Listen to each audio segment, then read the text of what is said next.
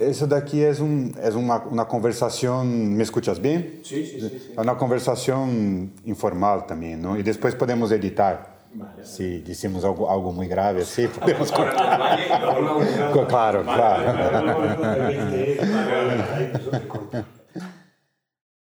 Please enter your username.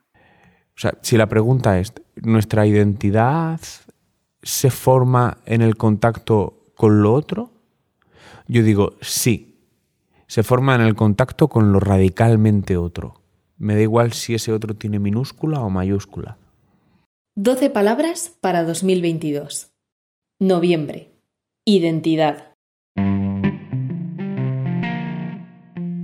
Ah, bueno, yo, David, desde que soy niño siempre lo he asociado al relato bíblico. No es por sonar excesivamente piadosito y nada por el estilo, pero cuando le preguntas a mi madre por qué, que mi familia, como buena familia andaluces, todos los hombres se llaman Rafael.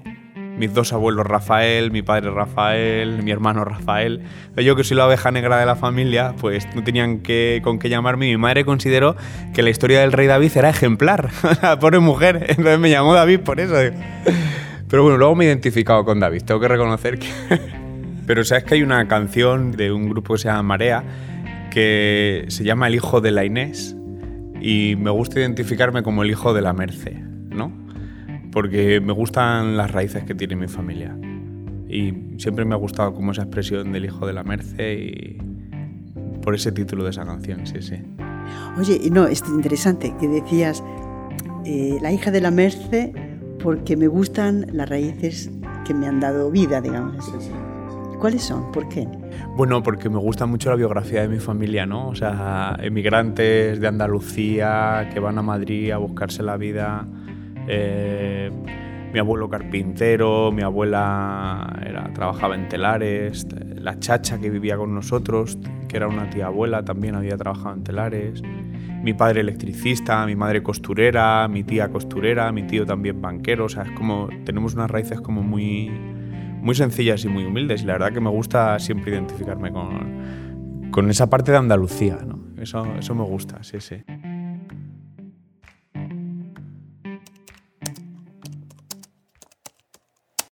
Your password is incorrect.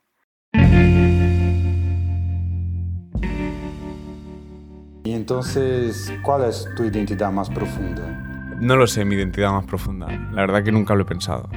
O sea, si me dijeras como algún rasgo de mi carácter que me define, no sé. Entonces, desde el punto de vista teológico, ¿conocemos en vida nuestra identidad más profunda? Probablemente no. Probablemente no, porque si conociéramos desde el punto de vista teológico nuestra identidad más profunda en vida, no le dejaríamos mucho espacio a, esta idea del juicio. ¿no? Del juicio entendido no como alguien que nos, que nos juzga, sino como nosotros viendo nuestra propia vida adelante. Estas zonas de oscuridad que nosotros tenemos y que cuando alguien te pregunta cuál es tu identidad más profunda, ¿te preocupas de no contar? Eso está en manos de Dios y eso no lo podemos conocer. Sí, lo, los indígenas brasileños guardaban, y muchas otras tribus, de decir el propio nombre, ¿no? era poco conocido porque si conocías el nombre verdadero de una persona tenías poder sobre ella. Claro, claro. Por eso no conocemos el nombre de Dios. Exacto. Y ahí, ahí iba, ¿no? Ese Dios que se identifica con la pura identidad del ser, ¿no? Desde el punto de vista así, eh, digamos, eh, de la Biblia, mas también ontológico, ¿no? e ao mesmo tempo és um Deus que está com seu povo. Né? Tu, tu has estudado teologia. Como ha, ha descoberto essas duas faces de Deus? Um Deus mais que está com o povo, que é popular, podemos dizer, e outras mais ontológica, esse Deus que diz: Eu sou aquele que sou. O sea, desde el punto de vista de que la Biblia es un relato paradójico, ¿no? O sea, no. El hecho de que Jesús juega con parábolas Quiero decir, usa las parábolas para explicar ideas que tienen una profundidad que yo creo que no podemos medir. No es algo ajeno al relato veterotestamentario, tampoco es algo ajeno a las cartas de Pablo, sino que al final son textos que están inspirados. Y por lo tanto la paradoja y la parábola y, y, este choque de cosas que se producen en la Biblia no solo expresan la naturaleza humana, sino que expresan la forma que tiene Dios de hacerse comprender. Es decir, primero, claro, la forma que tiene Dios de hacerse comprender es incomprensible.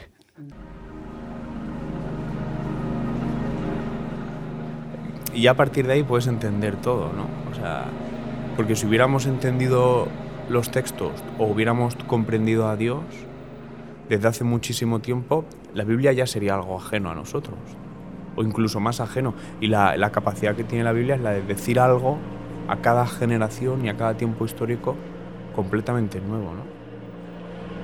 12 palabras para 2022. Noviembre. Identidad.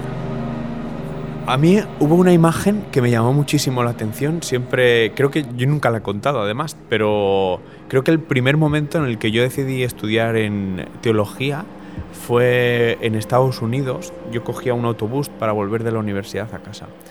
Y, siempre lo cogía como a una hora en donde coincidía con un judío ortodoxo. Y, este judío ortodoxo, como buen ortodoxo, iba en el autobús leyendo la Torah, absolutamente ensimismado, con la, con, puesto con la kepa, ¿no? La, y, y, y, o sea, y en mitad de un autobús norteamericano, él estaba completamente ensimismado leyendo la, la palabra de Dios. Y yo dije, mmm, oye, quiero eso. O sea, hay una parte de mí que es eso, cuando yo en ese momento no lo era. ¿no? O sea, y volvemos a lo que estamos hablando continuamente. Hay momentos de revelación a través de las otras personas que nos enseñan quién de verdad somos nosotros o a lo que estamos llamados, a lo mejor. Yo ya he sido profesor, pero me acuerdo de una clase ¿no? que era profesor de dibujo y enseñaba muchos cuadros y pinturas. Y una vez estábamos viendo un cuadro sobre la pasión de Jesús y yo les he dicho que Jesús era judío. ¿no? Ahí uno dijo, no, Jesús no era judío, Jesús era católico, un niño pequeño. Falei, no, no, no, Jesús era judío. Se quedó escandalizado. ¿no? Então, a propósito desta, aproveitando esta, este pasaje, eh, que me has dicho de esta visión de este judío, ¿quién era, la, cuál es la identidad más profunda de este Jesús?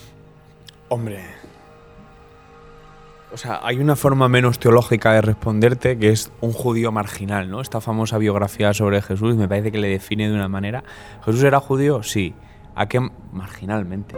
No, esto. Pero era judío. La realidad es que no podía ser cristiano, ¿no? Que no era. Entonces, pero si me preguntas por la identidad más profunda de Jesús, a mí me parece que hay dos cosas interesantes que decir al respecto. Hay una vía rápida de explicarlo y hay una vía más compleja, más tortuosa, que nadie ha terminado de completar con éxito.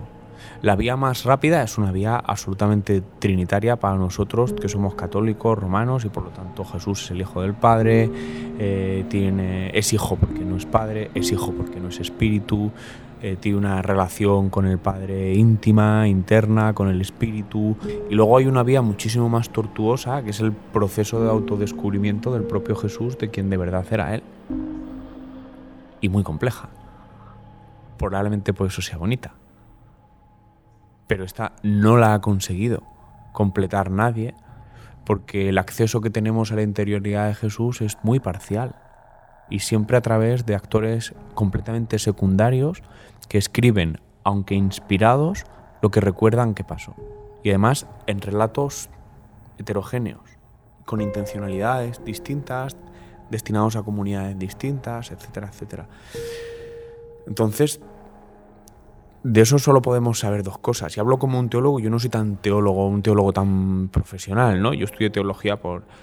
Pero hay una cosa muy bonita que es que Jesús tiene un proceso de descubrimiento de quién de verdad es Él, igual que tiene un proceso de descubrimiento de que iba a morir, y eso Él no lo tenía por qué saber desde el principio.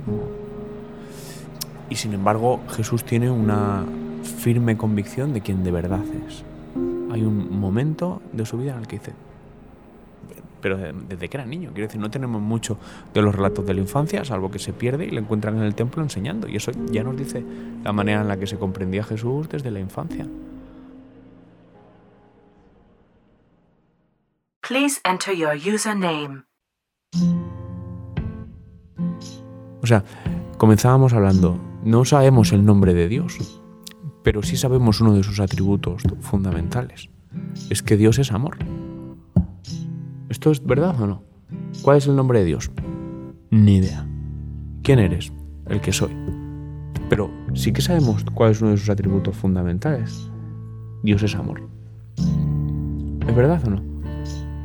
Esse Deus que é amor, é amor ao ponto de chegar a perder sua própria identidade. Como é esse processo de perder a própria identidade, então? Todo lo que yo pueda decir de todo esto, o sea, lo he aprendido de Piero Coda y todo lo que he leído de él, porque me parece que es la persona que más ha estudiado este tema y, él es discutido sobre este tema, pero a mí su explicación y sus argumentos me sirven, ¿no? Y tienen que ver esta, con esta capacidad de que en el... No solo Piero, ¿eh? O sea, ahora estoy pensando un poco en voz alta. Eh, Piero es verdad que ha conseguido esa interpretación teológica de eh, la muerte de Jesús, más que de la muerte de Jesús, del abandono, ¿no? del grito del abandono. Pero Jean-Luc Marion, en la filosofía francesa, también habló de, de la libertad como donación. Yo en clase intento explicar que siempre hay distintas formas de entender la libertad y, es muy interesante que cuando hablamos de la libertad nunca le preguntamos a los que han estado privados de ella qué es la libertad. O sea, voy a hacer como un recorrido un poco más amplio para responderte a la pregunta. Eh, la experiencia del hambre la conocemos por boca de los hambrientos. O sea, la experiencia de la sed la conocemos por boca de los sedientos y porque muchas de todas, y nosotros hemos tenido esas mismas experiencias de pasar hambre y pasar sed. Pero en general, cuando tenemos que hablar de libertad, nunca miramos la experiencia de los que han estado privados de ella. Y es muy interesante los testimonios que nosotros encontramos en distintas confesiones religiosas de personas que han escrito textos cuando han estado en contextos de privación absoluta de la libertad. Por ejemplo, Cardenal ¿no? que es Ciudad Nueva, eh, Cinco panes y dos peces, deja su, testimonio recogido, ¿no?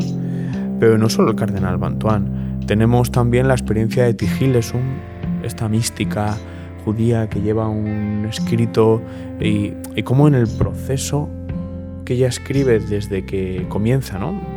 hasta que poco a poco toda la ideología nazi va reduciendo las cuotas de libertad de los judíos y termina incluso en un campo de concentración. Ve a Edith Stein de lejos, ¿no? Dice que había gente que en el campo de concentración donde ella estuvo hablaba con una monja, no sé qué, y esta monja resulta que era Edith.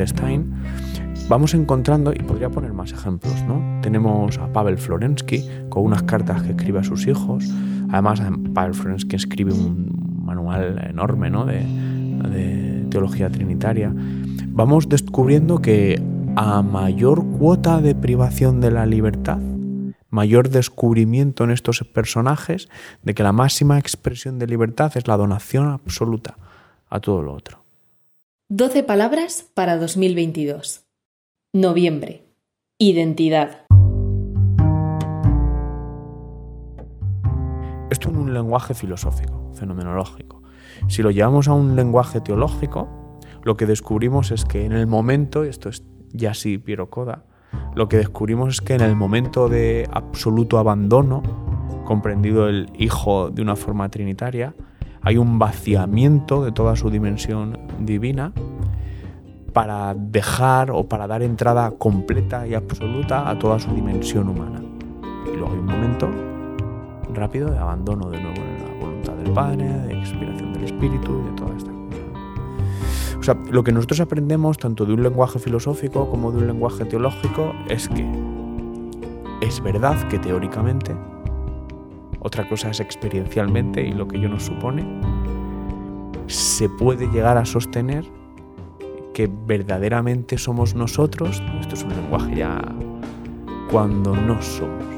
Esta experiencia mística del no ser, que es una experiencia mística de la renuncia a lo que uno es justamente para ser y ese ser se entiende ahí como una identificación absoluta, ya no con esos aspectos que hemos comentado antes, sino con la voluntad absoluta y radical de lo que nosotros entendemos por la voluntad de Dios o la voluntad del Padre, etc.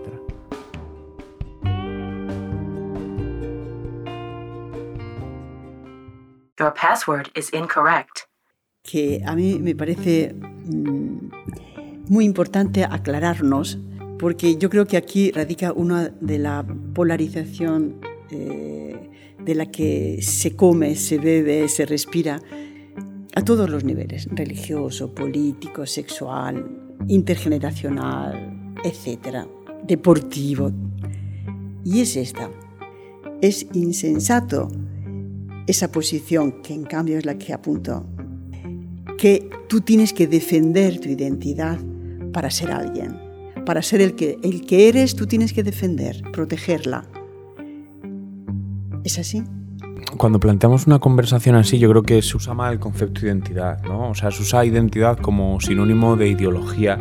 Y entonces se entiende que, que defender la ideología que está dando sentido a tu vida en un momento determinado es lo que tú eres. Y yo creo que esto es un presupuesto de partida erróneo, ¿no? O sea. Dicho esto, yo no soy psicólogo eh, y hablo más desde lo poco que conozco de la pedagogía, de la teología, que desde puntos de vista más psicológicos. Pero sí es cierto que hay rasgos de nuestro carácter que nos pertenecen, o sea, y, por eso yo tengo un hermano mellizo, lo he dicho, ¿no? Eh, quiero decir, desde el minuto uno del partido estamos jugando en el mismo campo, en el mismo vestuario, eh, hasta los 20 y no sé cuántos años, en las mismas duchas, o sea, las mismas experiencias de vida, o por lo menos experiencias de vida que de verdad pueden condicionar la vida de una persona, las vivimos de, no digo de la misma manera, pero digo, las vivimos en la misma edad, en la misma etapa evolutiva, etcétera, etcétera. Y mi hermano es radicalmente distinto a mí. O sea, el pobrecito es del Madrid, yo soy del Atleti. Eh, coincidimos en que nos gusta el rock and roll, pero él es de Platero y tú, yo soy de extremo duro. Es decir, es que no nos ponemos de acuerdo en nada. O sea. Claro, ¿esto a dónde me lleva, no? Aunque lo pongo como ejemplo para que nos riamos un poco y todo esto, pero ¿esto a qué me lleva? Hombre, esto me lleva a que hay una base de lo que nosotros somos que es de verdad lo que nos constituye como quien de verdad somos. Hay rasgos de nuestro carácter con los que es verdad que nacemos y esto se le suele llamar temperamento, depende de un poco el lenguaje en el que te muevas, etc. Si nosotros defendemos eso, eso lo podemos defender porque nos constituyen las personas que somos, lo que no quiere decir que no se pueda educar.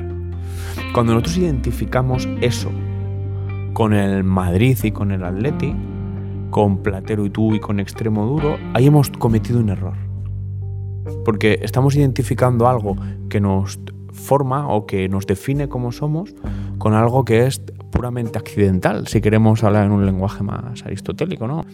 este es, el, este es el error que yo creo que se comete cuando gente que defiende una ideología en realidad cree que está defendiendo una identidad. Tengo la sensación de que, de que es así, ¿no? Pero esta, esta, esto es, o sea, si tuviéramos que intentar explicar qué es la identidad, para que todos lo entendamos, la identidad sería algo así como el barco de Teseo. ¿no? Este ejemplo lo conocéis, que el barco de Teseo es un barco que está siendo continuamente dañado y continuamente reparado. Al inicio de su viaje tiene una proa, tiene una vela, tiene un timón, tiene etcétera, y al final de su viaje ha sido todo completamente sustituido, pero sigue siendo el barco de Teseo. Pero, ¿y nuestra identidad es eso? O sea, estamos continuamente viviendo experiencias, positivas o negativas, y al final del viaje seguimos siendo nosotros. ¿Eh? ¿Es verdad o no? Eso que permanece es la identidad.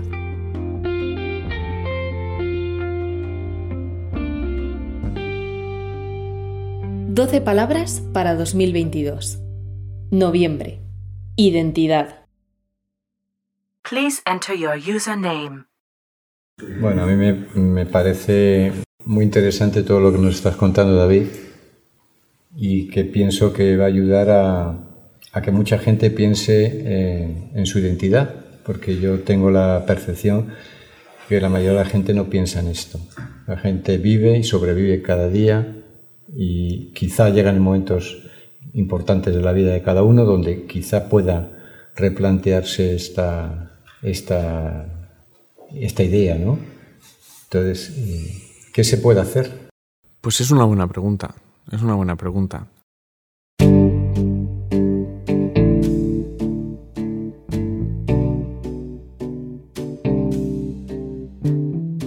O sea, lo ideal que es como padres, como, profesora, como profesores, como tutores, como hermanos, como tíos, como primos, es proporcionar experiencias, ¿entiendes? ojalá se entienda bien esto que voy a decir. Proporcionar suficientes experiencias a cada persona que le ayuden a plantearse cuestiones tan absolutamente decisivas en su vida que terminen ayudándole a descubrir quién verdaderamente es o quién verdaderamente quiere ser. Y esto pedagógicamente, que es el lenguaje en donde yo mejor me muevo, ¿no? Pedagógicamente, eh, bueno, tradicionalmente se ha hecho a través de los grandes libros, ¿no? A mí me gustan mucho estas teorías, ¿no?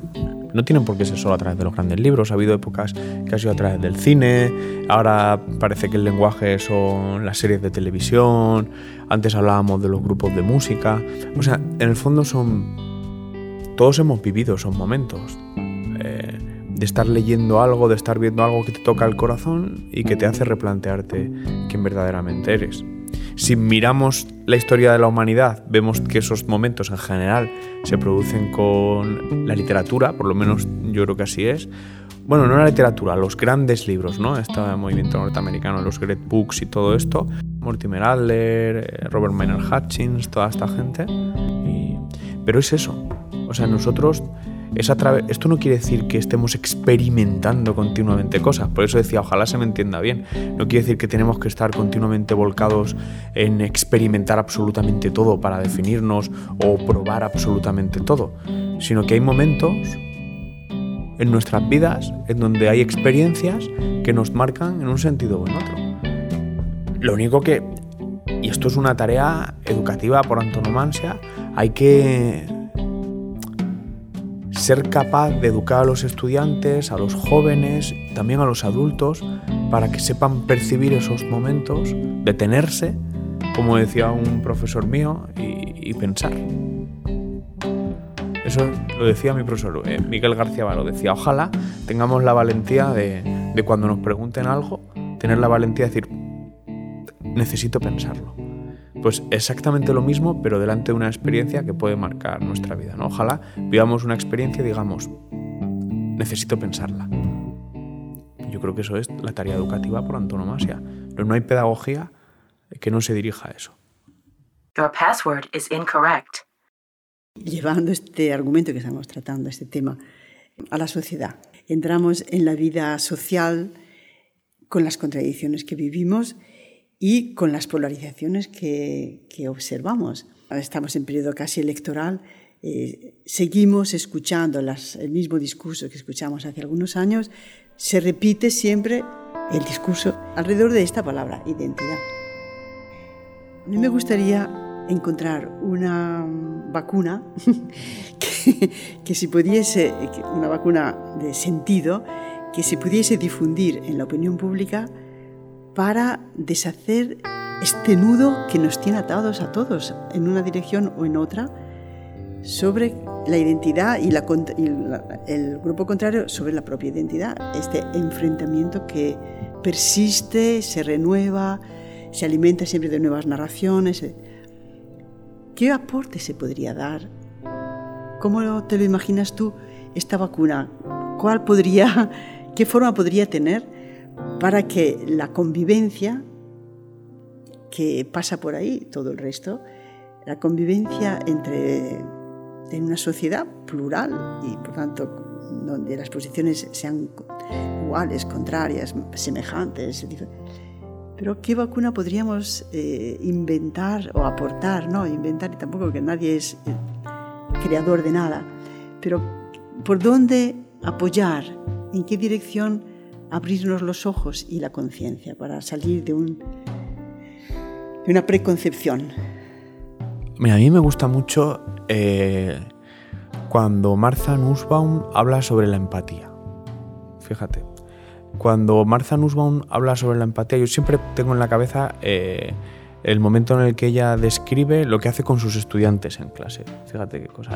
Ella, bueno, Martha Nussbaum, eh, no hace falta ni presentarla, ¿no? Profesora además en la Universidad de Chicago, eh, de éticas, creo que era profesionales en la Facultad de Derecho.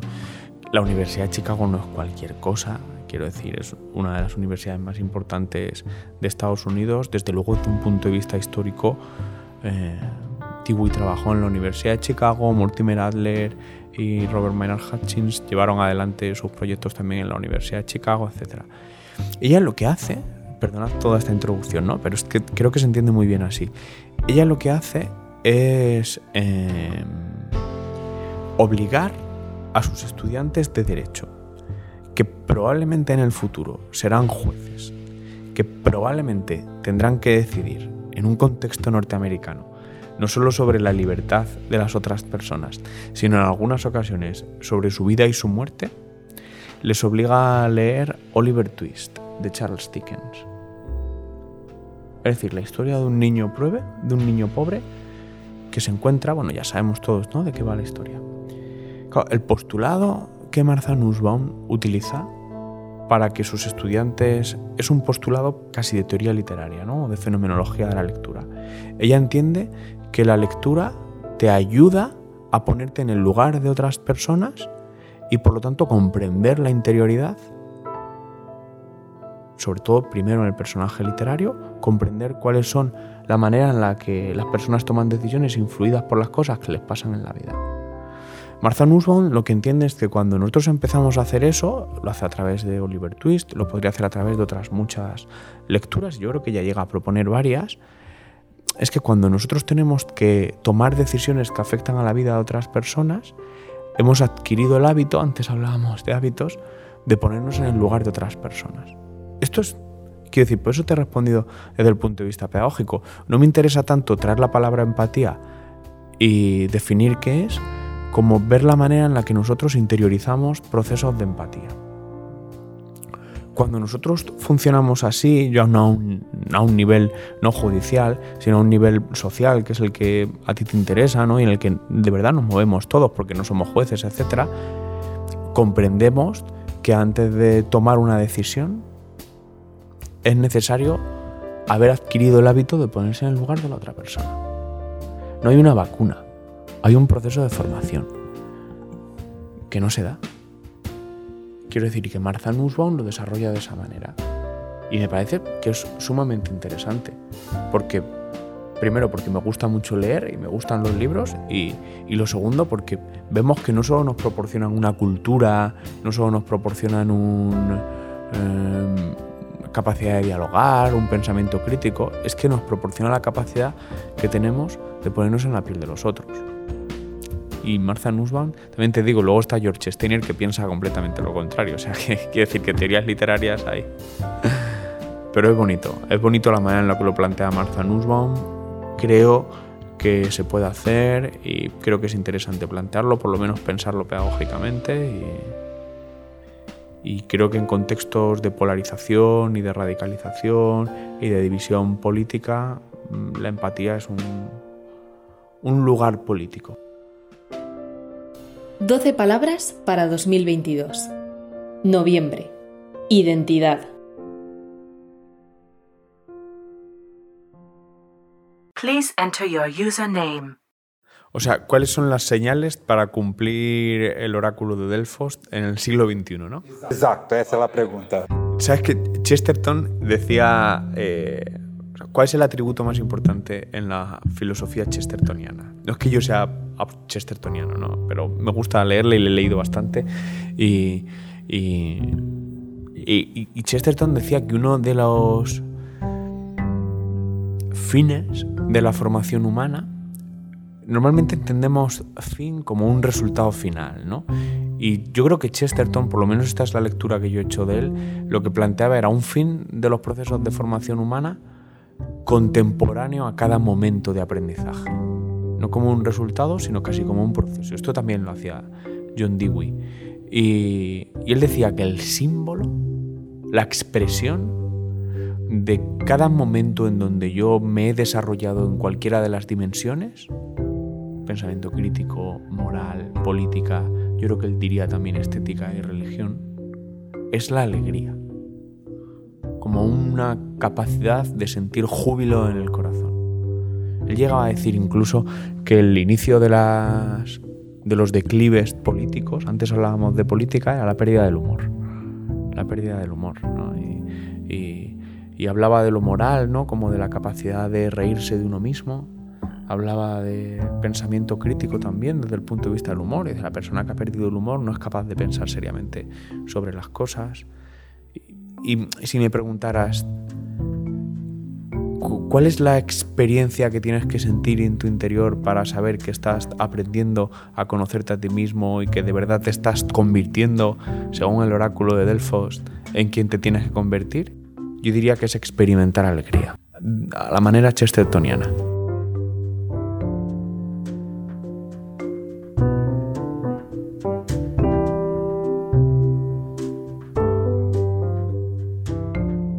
Doce palabras para 2022 es una producción de lectores y colaboradores de la revista Ciudad Nueva. El episodio de este mes ha sido producido por el equipo del podcast y grabado en Las Matas, en Madrid.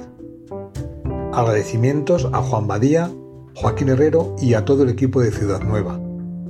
También agradecemos a Antonio Contreras, Lourdes Aguirre, Manolo Medinilla y todo el equipo del Centro María Por Luminosa. Agradecimientos especiales a David Luque. Música por Blue Dot Session. En la descripción del presente episodio, en tu reproductor preferido, podrás encontrar la bibliografía mencionada y los enlaces correspondientes. Ciudad Nueva es una editorial que, inspirada en la espiritualidad de la unidad, difunde una cultura vinculada al diálogo, el respeto y la inclusión, y sugiere una mirada positiva y esperanzada sobre los acontecimientos del mundo y de la persona. Director de la revista, Javier Rubio. Redacción, Secretaría y Coordinación del podcast, Victoria Gómez. Dirección Artística, Captación, Edición y Creación del podcast, José Luis Bonfín. Si te ha gustado este episodio, te agradecemos que lo compartas en tus redes sociales y lo envíes a tus amigos. Déjanos también 5 estrellas en la evaluación para poder ayudarnos a subir en la clasificación. En 2023 esperamos poder continuar nuestra saga con nuevas palabras para eso necesitamos que promociones el podcast. En diciembre, un nuevo episodio y una nueva palabra. Ser familia. Hasta pronto.